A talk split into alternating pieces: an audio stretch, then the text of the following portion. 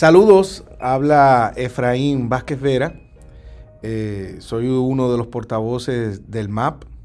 Sé que les va a parecer extraño y raro escuchar mi voz como la primera voz del episodio y no la de Juan López Bausá.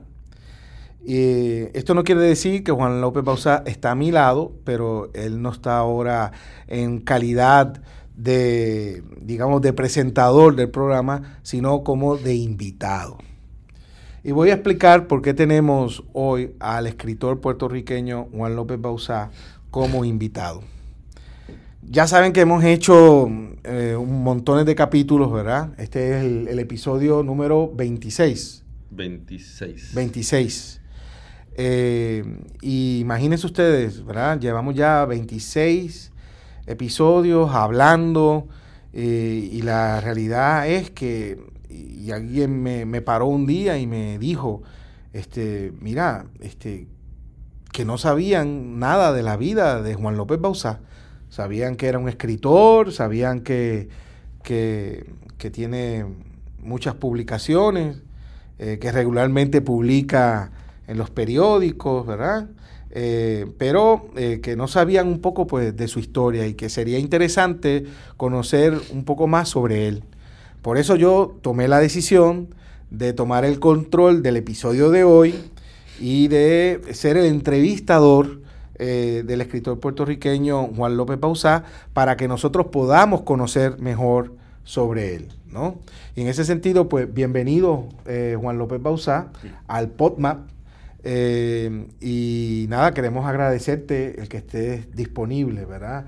A, esta entrevista para que el público que nos escucha, la gente que simpatiza con el MAP, pues conozcan mejor a uno de los portavoces del MAP. Bienvenido. Ay, gracias, Efraín. Pues, andaba por allí, por aquí caminando yo y nos encontramos y pues qué bueno que, qué bueno que pude acceder, que accedí y que estaba de buen ánimo. Yo, yo tengo que admitir, Juan, que yo me estoy disfrutando esto que tú no tienes idea. Y más aún creo que me lo voy a disfrutar en la medida que progrese el eh, episodio. Y voy a empezar pues, a hacerte preguntas sobre ti, de, tu vida. Esto no está planificado a propósito. no, no, yo no le he dado las preguntas de antemano. No ningún tipo, no, me pongas en ninguna situación. No, pero Juan, eh, Juan, tú eres de, de, Ponce, ¿verdad que sí? Sí, sí, sí. Y, la gloria divina. Y, pero, o sea, tú naciste en Ponce y te criaste en la ciudad de Ponce. Sí, nací en Ponce y viví toda la vida en Ponce hasta, hasta los 18, que entonces fui a estudiar en Estados Unidos. Ok, pero, pero ¿cuánto tiempo llevas viviendo? Porque ahora mismo tú vives en San Juan. Sí, ahora vivo en San Juan. Llevo en San Juan como casi como 29 años. O sea, que tú has vivido más tiempo en San Juan que en Ponce. Eh, Sí, pero lo que pasa es que... pero, no te vayas. para, para, lo que pasa es que los años que viví en Ponce eran, cuentan como doble.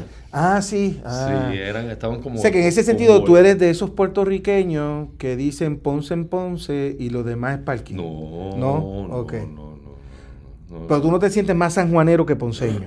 bueno, te voy a decir la verdad. Hoy en día después de vivir, porque yo he vivido en San Juan 29 años, pero han sido 29 años en la ciudad del viejo San Juan, ahí mismo.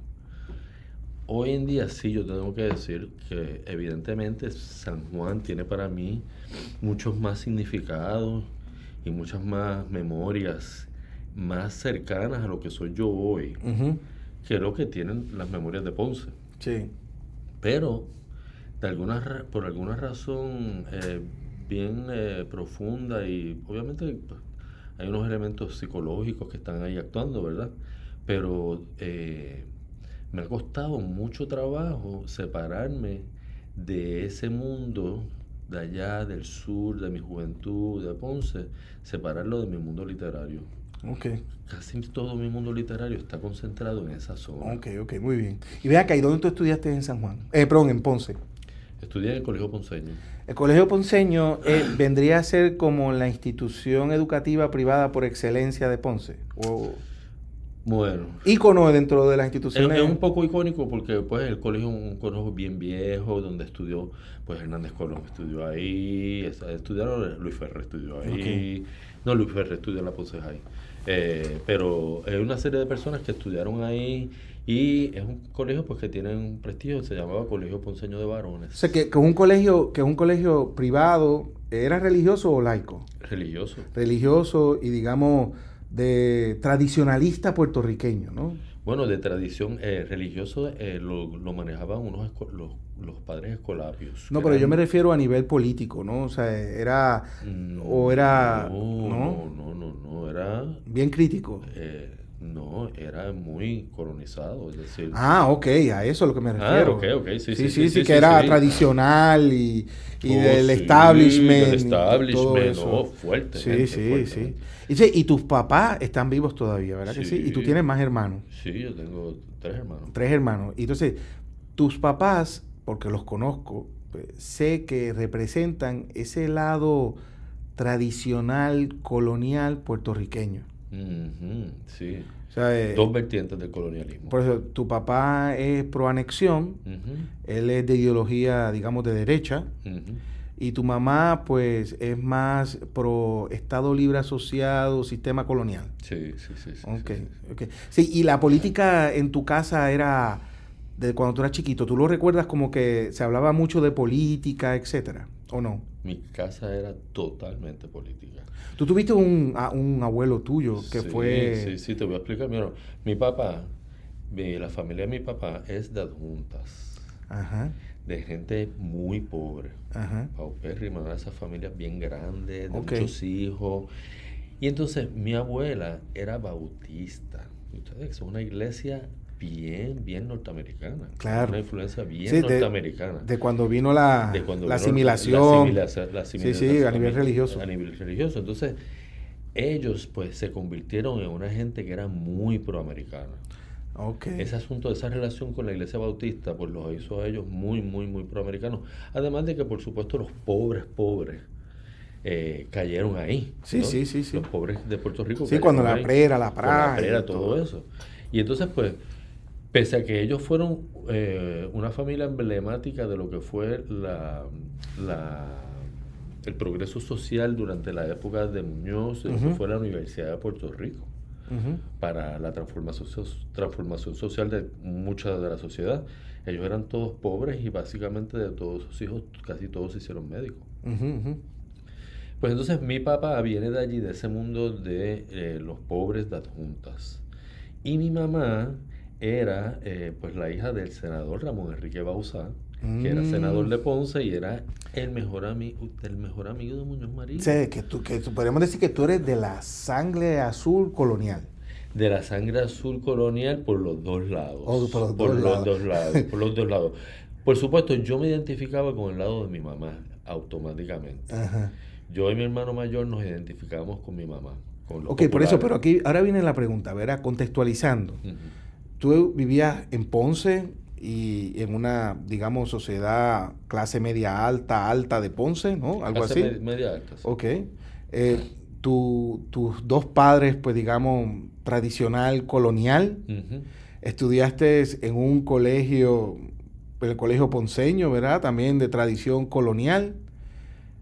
¿Cuándo es que hay una transformación en ti donde abandonas todo eso y asumes que el futuro de Puerto Rico está en la soberanía? ¿Qué pasó? ¿Cuándo fue eso? Bueno, te voy a decir. De todos mis hermanos, yo fui el que tuvo la relación más cercana con mi abuelo. Mm, Los demás hermanos míos pues tenían relación, pero no era como yo. Eh, yo trabajaba con mi abuelo en el verano, yo era, ¿sabes? Yo era el... el- el- el Tu nieto- abuelo, el senador. El senador. Ok. Yo era el nieto más cercano a mi abuelo. Y mi abuelo, pues, era de otra, pues, era esa generación de esa gente que Muñozista. muñozista que crearon el ELA. Y que esa gente, pues, era muy puertorriqueñista. En muchos sentidos. Y Ah, Ahora, abuelo- ahora no son así, ¿eh? no, fíjate, fíjate. y era muy puertorriqueñita. Y eran unos tiempos en los cuales mi abuelo era una persona que realmente tenía como que esa preocupación con el país, con el pueblo. Era una persona que, pese a estar en ese, en ese mundo, pues él muchas veces prefería gente mucho más humilde alrededor de él, o sea, gente pues, más, más real. Eh, no le gustaba tanto esa, esa sociedad eh, eh, eh ponceña, él no se mezclaba mucho con esa sociedad.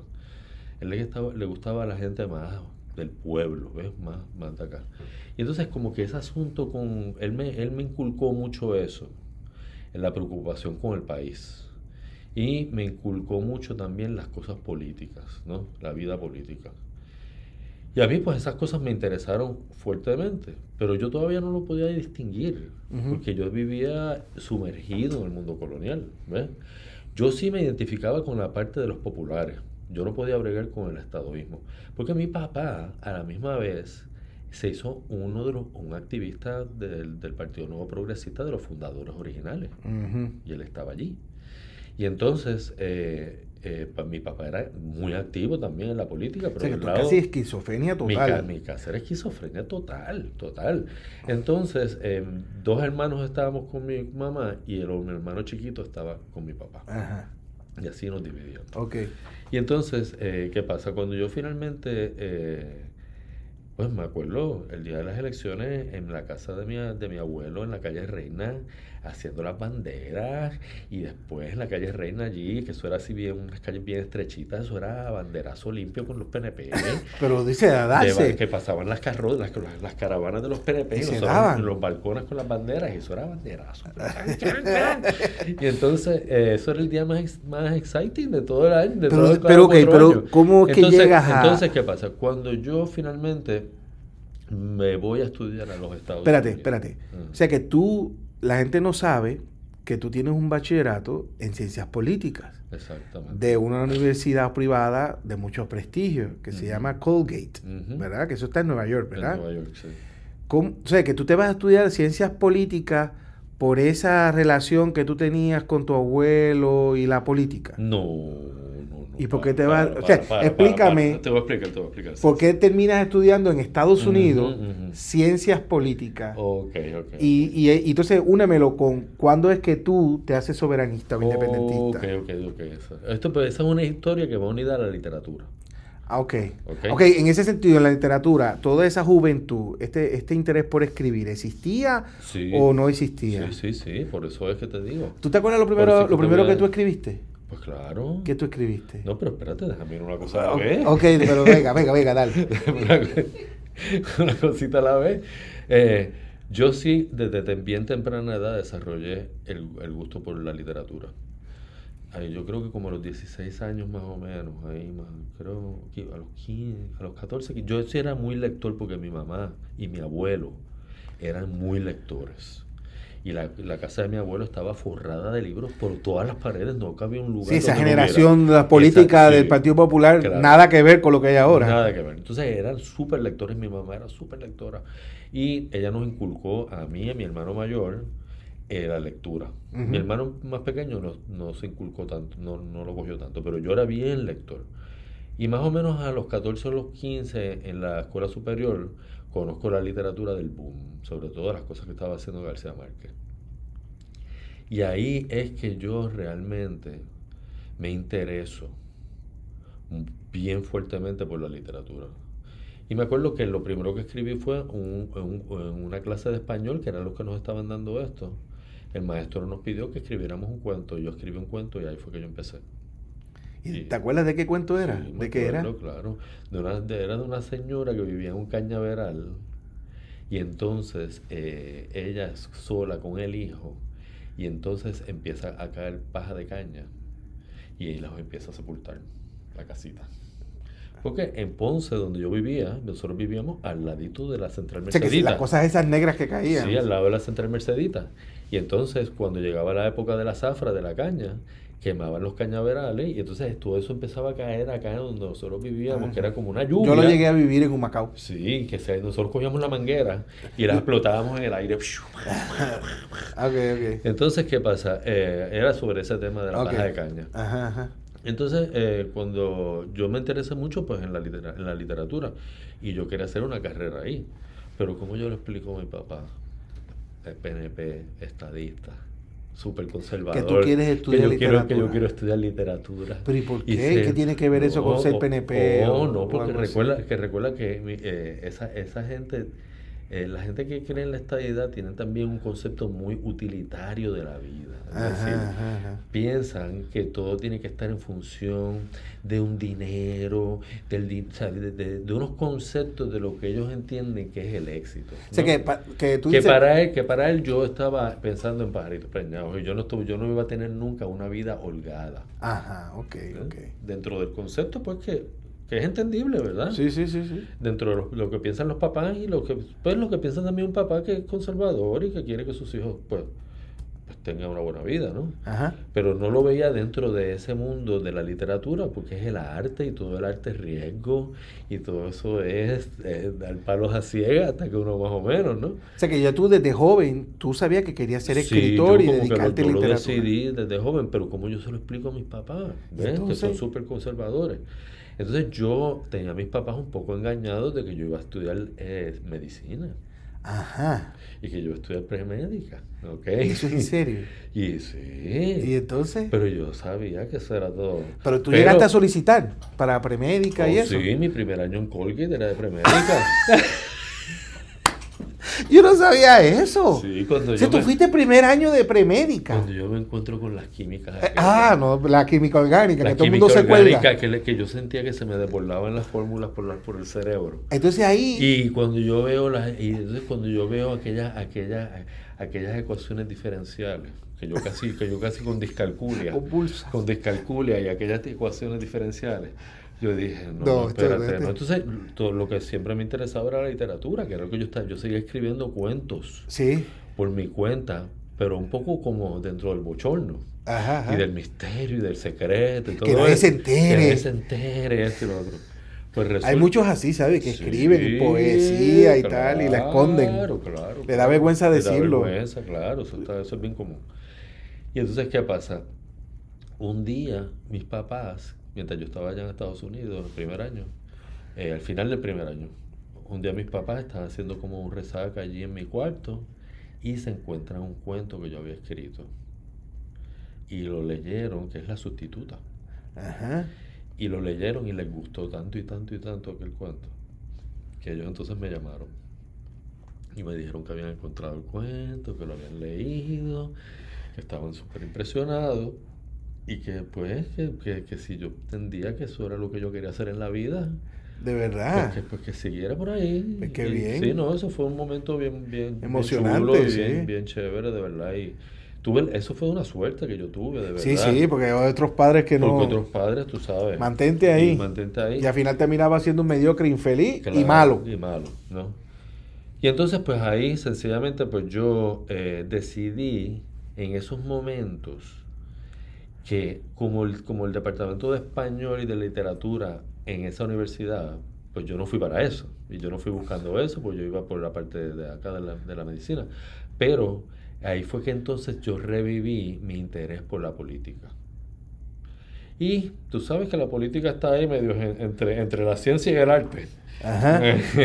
Porque la, la, política, tú sabes que la, la, la, estudiamos como una rama de la ciencia social, pero a veces es difícil saber si es una ciencia y todo eso. Yo que me dedico a la ciencia política te voy a decir lo que, para que quede ya claro es el arte de la especulación racional. Ahí está. Ahí está. Claro, claro, claro. Y por eso es que me atraía tanto también. Sí, está chulo. Dentro, de la, dentro del concepto artístico que yo estaba desarrollando. Y la cantidad enorme de escritores oh, que se dedican a la política. No, eso mismo Neruda, ¿tú entiendes? que fue hasta embajador y todo. Sí, sí presidente. De, sí, la sí. República Checa.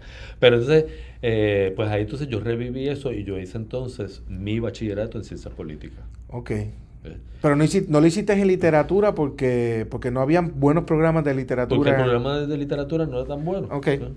Y entonces, pues, yo salí de ese programa de, la, de, pues, de ciencias políticas, pero ya yo sabía que yo... Pero ahí fue que tú te hiciste soberanista, independentista. No, entonces, en esa experiencia, de, de mi experiencia de mis cuatro años de colegio, es que yo realmente eh, me, me, confronto con la idea de lo distinto.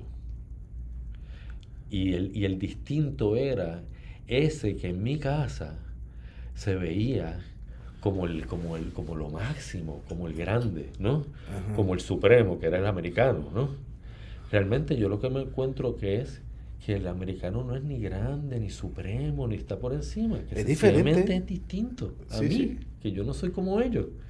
Y esa fue la experiencia verdaderamente de... Porque, porque pues... No o sea, que tú te hiciste independentista en Colgate. Yo me hice independiente, mientras estudiaba ciencias políticas. ciencias políticas. Es normal. Es normal porque... Imagínate con toda esa información y todas esas ideas. Claro, entonces, entonces a la misma vez, recuerda que en mi casa y en la sociedad ponceña, eh, es una sociedad eh, que, eh, en aquellos momentos, ¿verdad? Todo ha cambiado, pero en aquellos momentos era una sociedad muy conservadora, donde la aspiración máxima era ir a estudiar a Estados Unidos. Sí, sí, eso era lo más Todavía, todavía, hay gente que piensa Todavía hay gente, pues, y eso era la aspiración. Entonces, la Universidad de Puerto Rico en esa sociedad se veía como algo menor. Sí, sí, sí. A nosotros nos inculcaban eso en la escuela. De que, tienes que ir, de que tienes que ir. ir. y allá es de verdad donde enseñan y tal. ¿no?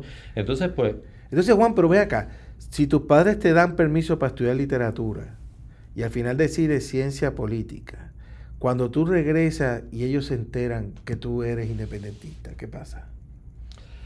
Pues mira, eso fue un proceso poco a este, poco. gradual, sí. Yo, no, se lo dije saber así de cantazo, porque le daba, le daba una, una, Pero este, este, fue un proceso. O sea, que tú viniste de Estados Unidos y regresaste con un gran secreto.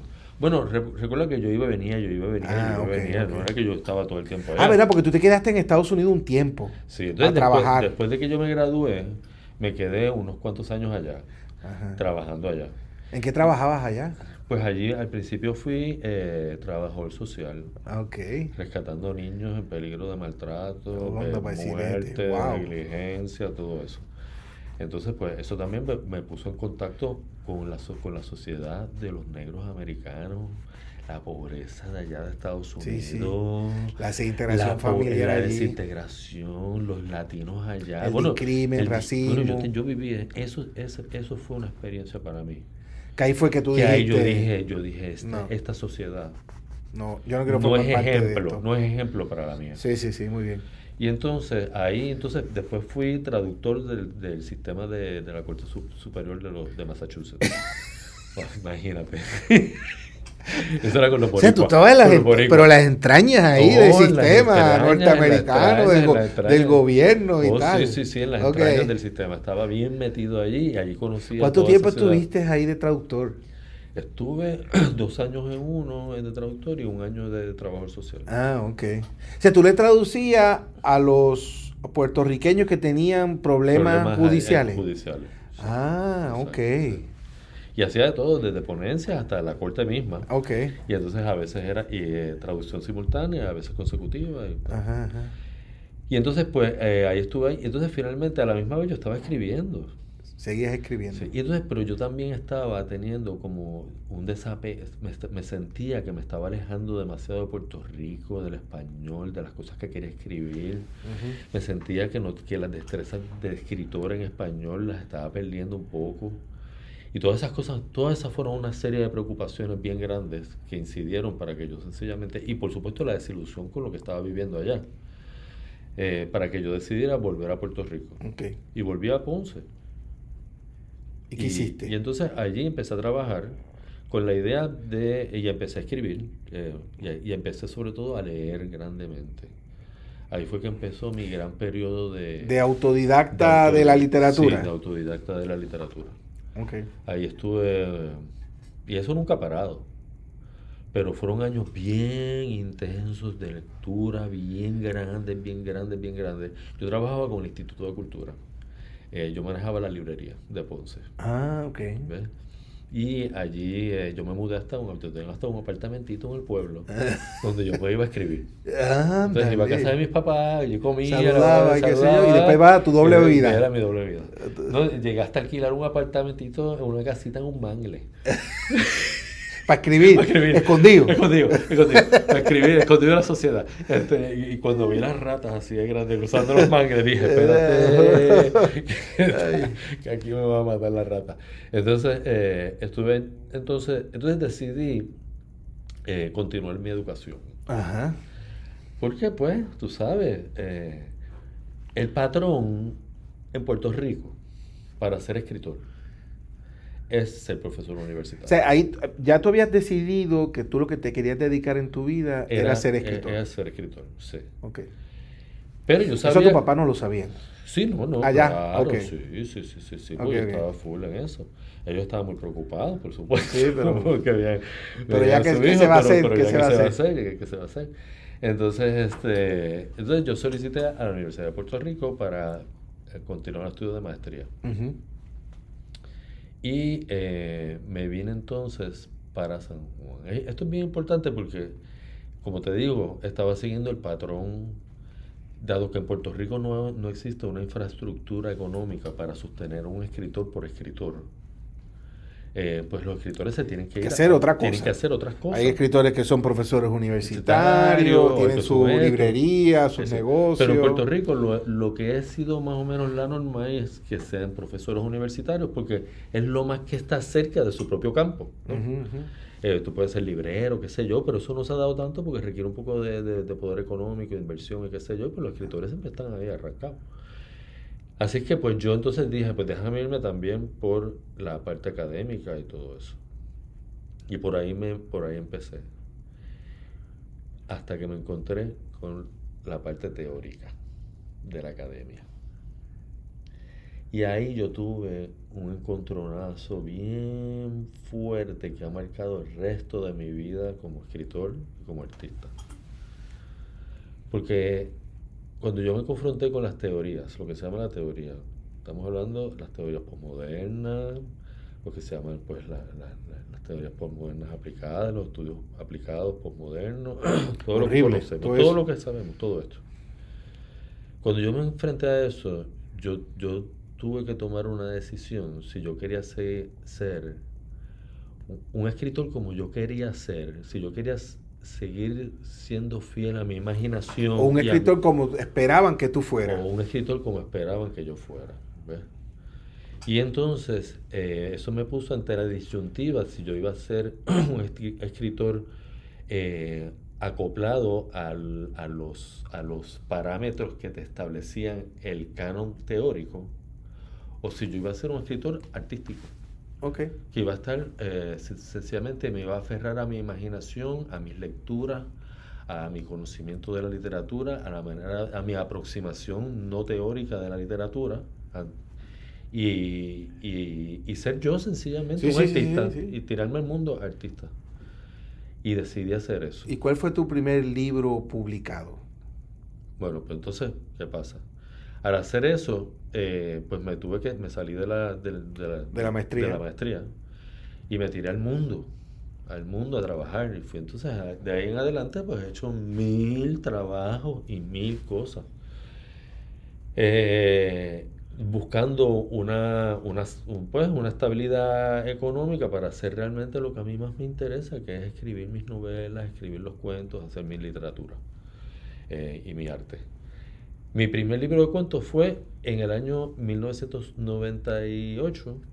97 se publicó, pero 97 se editó, pero en 98 salió que fue el libro de cuentos, La sustituta y otros cuentos. ¿Que eso te lo publicó quién? La Universidad de Puerto Rico. Y ese, y ese libro Eso trajo es. tu primer premio. Sí, eso era una colección que se llamaba Aquí Ahora, eh, que publicó mucha gente aquí. Fue una colección bien exitosa y puso a la, sacó a la luz a muchos escritores aquí.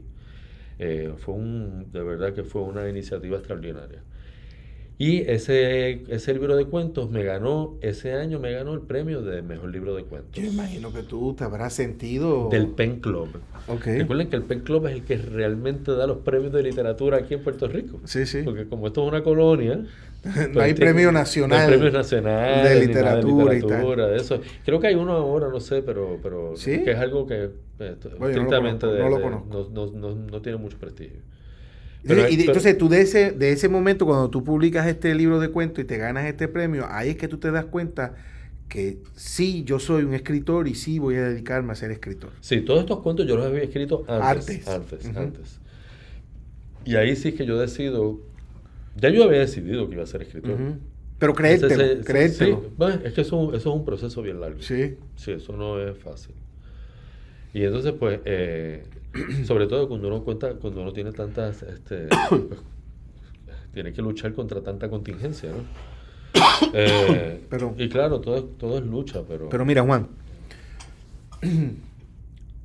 tú eres de estos escritores en Puerto Rico que yo no tengo la menor duda que un futuro, cuando se hable de la literatura puertorriqueña de esta época, tu nombre va a estar presente ahí.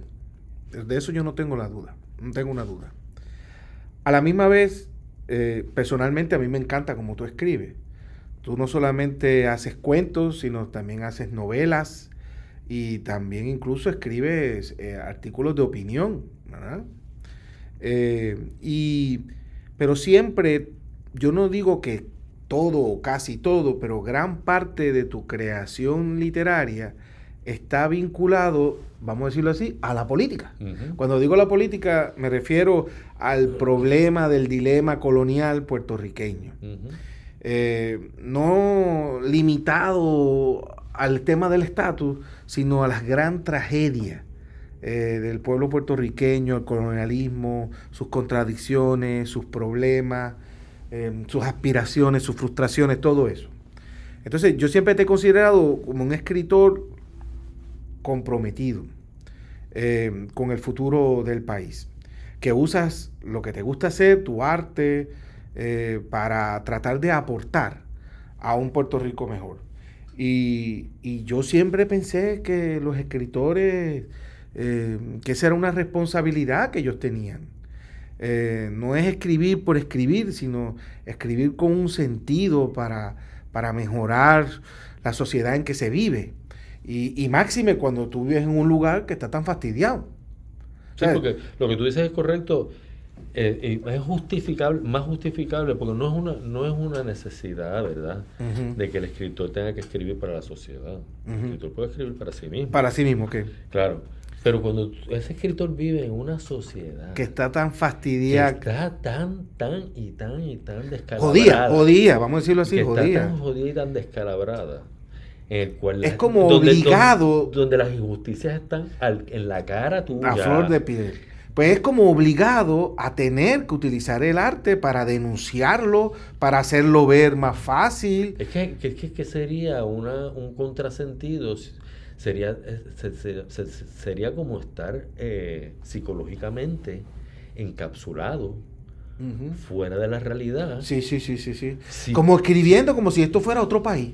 Exactamente. Es decir, cuando escribiendo como si tus problemas básicos estuvieran todos bien resueltos y atendidos. Y el que me va a leer, y el que me va a leer va a tener los problemas. entonces yo me puedo encargar de, de hablar de mis asuntos, yo, mis asuntos humanos, profundos, trascendentales, personales. Y sí, claro, dentro del proceso de escritura y de, y de lo que pasa, eh, de ese proceso de escritura, no quiere decir que, el, que el, escritor, porque esté comprometido, abandone sus procesos humanos profundos. Claro, claro. Porque eso está todo metido ahí. No, y tú has escrito de cosas que no tienen que ver con política ni el Estado. De hecho, los primeros cuentos que yo escribí no tenían que ver con Pero, por ejemplo, la novela que quizás te, te puso en la cúspide, que es barataria, es un fuerte contenido oh, crítico, político. y después luego con, El Resplandor de Luz Bella también. Eh, y además que se, la publicación de Resplandor de Luz Bella se mezcló con la misma creación del MAP. Exactamente. entiendes? Eh, y, no, no, y El Resplandor de Luz Bella es una novela que es fundacional de un estado. Sí, sí, del MAP. Entonces, no, no, de un estado, de, esa Luz Bella. Sí, sí. Y yo eh, de verdad es que conozco algunos escritores en Puerto Rico que yo creo que faltan a, ese deber de, digamos, de hacer evidente y de ser crítico en la sociedad que estamos viviendo y en este colonialismo. Y tengo que admitirte, ¿verdad? Yo no voy a decir nombre ni nada de eso, pero que a veces lo veo como, como unos escritores medios irresponsables, que no se dan cuenta eh, en dónde viven, lo que está pasando, ¿verdad? Es como si de momento eh, todo lo que ocurre alrededor son tragedias y tú ignoras esas tragedias y, escribes, ¿verdad? Eh, con otra realidad, alterna. Yo sé que alguien me podría decir, pero es que la escritura es eso. Y yo, bueno, sí, pero no si tú alrededor tú tienes que todo se está rompiendo en canto. Sí, porque entonces tú, tú, tú te conviertes en un enajenado. Sí, total. Y el escritor no puede estar enajenado. No. Por más, por más que escriba de cosas, pueden ser del futuro, de ciencia ficción, de lo que sea, pero está anclado a unas realidades y unas experiencias vivas. Sí, sí. Que tú no puedes apartarte de eso realmente. A mí me, a mí me, a mí muchas veces me, me, me da, no sé ni qué pensar cuando, la- cuando yo veo tantos escritores preocupados por una serie de temas. Cuando Temas de moda, temas por de moda. temas de moda, por ejemplo, eh, el tema del racismo institucional. Cuando el racismo más grande que se ejerce sobre todos los puertorriqueños Que es el colonialismo. el colonialismo. Y ese no habla. De ese no hablan. Sí, ese sí. no hablan. Pasa que ese no vende. Así, quizás el de. el como en Estados claro, Unidos se montan en la ola del, tema racial en Estados Unidos. Pero mira, este Juan, es que nos queda poco tiempo y yo quiero que tú nos digas, por ejemplo, eh, publicaste eh, tu última novela publicada es El Resplandor de Luz Bella. Sí. Yo, yo la leí, Dios mío sea el cielo. Si ustedes quieren leer algo fascinante que le va a hacer soñar, hay que leerse esa novela de Resplandor de Luz Bella. Pero después de Resplandor de Luz Bella, ¿qué es lo que pasó? ¿Qué pasó? ¿Qué, qué, qué has escrito? Ah, bueno, después del resplandor de Luz Bella, decidí apartarme un poquito de los temas políticos Ajá. y escribí una novela eh, de policíaca. ¿Cómo se llama? Se llama Misa de Coronación. Misa de Coronación. Sí. Y esta es la novela que ya te compraron los derechos para hacer una película. Exactamente, sí. Y esa novela ya se publicó. No, esa novela no ¿Y se- por qué no se ha publicado? Porque está en el proceso de buscar un editor. Ah, ok. de- Pero no tiene nada que ver con la película, digo yo. No, no, no, no, no. Ah, ok. no, No, es que hay que esperar a que salga la película para publicarla. no, no, ok, ok, ok, no, ok. no. No, es que está en el proceso Oye, de pero eso para un escritor debe ser importante, que si antes de publicar una novela te la compren los derechos. ¿Y, y eso fue en dónde? ¿Quién te compró los derechos? ¿Alguien en Puerto Rico? ¿Cómo fue? No, no, los derechos me lo compraron unos productores en, de, de allá de Los Ángeles. De Hollywood. Ah, Bueno, de, allá, de Los Cónchale, Ángeles. está bueno. Y este, y no, está bueno, sí, porque ellos van a, quieren hacer esa, esa película aquí en Puerto Rico en español, en español boricua, con actores y todo boricua. Claro, y como aquí no hay actores. Y, y entonces pues quieren que sea toda una producción, o sea, sería casi, yo diría que sería quizás la, pri- la primera producción de Hollywood Puertorriqueño. puertorriqueña, Ah, qué interesante. puertorriqueña en términos nacionales, no políticos. Ok, ok. Entonces, tú terminaste esta de, ¿cómo es que se llama? La coronación, ¿cómo es? Misa de La misa de coronación. coronación. Y ahora eh, hay otra más en camino. Viene como ¿cuál? claro, la que sí. estás haciendo ahora. Sí, sí, sí. Y tiene No, no, esa no voy a hablar. No tiene título. Sí, no tiene título, pero no voy a decir nada. Pero eso es así, cosas de misterios y. Es como una, no- es una continuación de la primera. ¿De qué primera? De- Digo, de esta, de Misa de Coronación. Ah, ok. Una Es una o sea que es policíaca. Es policíaca también. Ok. Eh, Entonces, lo que pasa es que trata unos temas un poco más... eh, Fuerte. No, este, Sensible. delicado, delicado, Ok. sensible. sí. Ok, entonces, tú te dedicas a tu literatura, te dedicas a ser portavoz del MAP y ayudar a la descolonización de Puerto Rico, todo el mundo te conoce. Eh, y además de eso, pues, ¿qué otros trabajos tú haces o qué otras cosas tú te dedicas? Por ejemplo, lo de las traducciones, ¿cómo es eso? Sí, no, yo hago traducciones, soy traductor, Ok. Eh, editor y eh, tengo... Y haces soy- discursos también. Claro, soy como una- también hago, hago lo que se llama es- escritura fantasma. ¿Qué es eso de escritura fantasma? Puedes escribir por otros. Ah, ok. ¿eh? Y por ejemplo, también trabajas con, con, con las agencias de publicidad y todo eso. No, no, no, con agencia de policía No, no, ok. no trabajo. O sea que tú en realidad, eh, y, y es común que los puertorriqueños escritores también se dediquen a hacer traducciones, escribir Sí, sí, de sí, cosas. sí, eso es común. Sí, sí, es, es bastante común eso, sí, claro. lo más común es que den clase. Eso es lo más frecuente. Si no es en, en universidad, pues escuela superior. Yo también fui maestro en escuela superior. Eh, pero pero es una de las, de las, de las profesiones principales. Claro, No. yo también soy babalao y otras cosas, sí. otro mundo, pero Te voy a hacer dos preguntas más y terminamos porque ya nos hemos pasado mucho del tiempo. Eh, ¿Cuál es tu meta, si hay alguna, eh, como escritor? Mi meta como escritor? Pues no sé, no, eso es una pregunta un poco Pero no sé, abstracta, sí. ¿Cuál es tu eh, objetivo como escritor? ¿Qué tú quisieras alcanzar como escritor? Pues, bueno, seguir escribiendo mis, mis, proyectos, alcanzar, a, culminar todos los proyectos que tengo en línea. ¿Y tienes muchos? Sí, claro. Pero tú no tienes así como un objetivo de quiero lograr una cantidad de obra, quiero ganar premios, quiero no, no, no, nada de esa a mí me interesa más hacer mis cosas bien. Ok. Las que queden, las que se puedan hacer en el, transcurso de la vida y los proyectos que yo le pueda dar camino. Muy bien. Y, y llevarlos a su máximo. A mí lo que me interesa más es la calidad, no la cantidad. Y otra, la última pregunta. ¿Por qué tú estás en el MAP y ayudas al MAP? O sea, ¿cómo que por qué? Porque, Porque, eres portavoz del MAP. Porque, qué trabajas? Porque, lo, porque es lo, lo, imprescindible, lo que hay que hacer algo por este país para poder sacarlo de, de, de las circunstancias que se encuentra y poder aspirar a una mejor vida a todos los puertorriqueños. Okay. Y salir de esta situación tan innoble y tan y tan y verdaderamente tan tan asquiante de robo que nos tienen a nosotros aquí de, esclavitud, porque es como estar viviendo esclavo.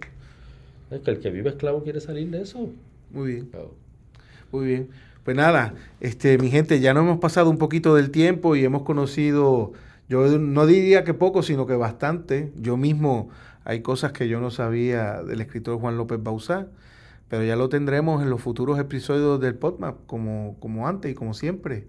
Gracias Juan por, ¿verdad? por estar disponible a, esta entrevista por este entrevistador. De nada, de nada. siempre que me necesites. Sé, sé, sé que está, por aquí. Sé que está medio arrepentido, pero este, yo creo que era importante que la gente pues supiera un poco más de ti y además pues que eh, supiéramos sobre tu trabajo como artista, como escritor, porque ya conocen tu trabajo ¿verdad? El punto de vista en el map político. Así que gracias y nos vemos en la próxima.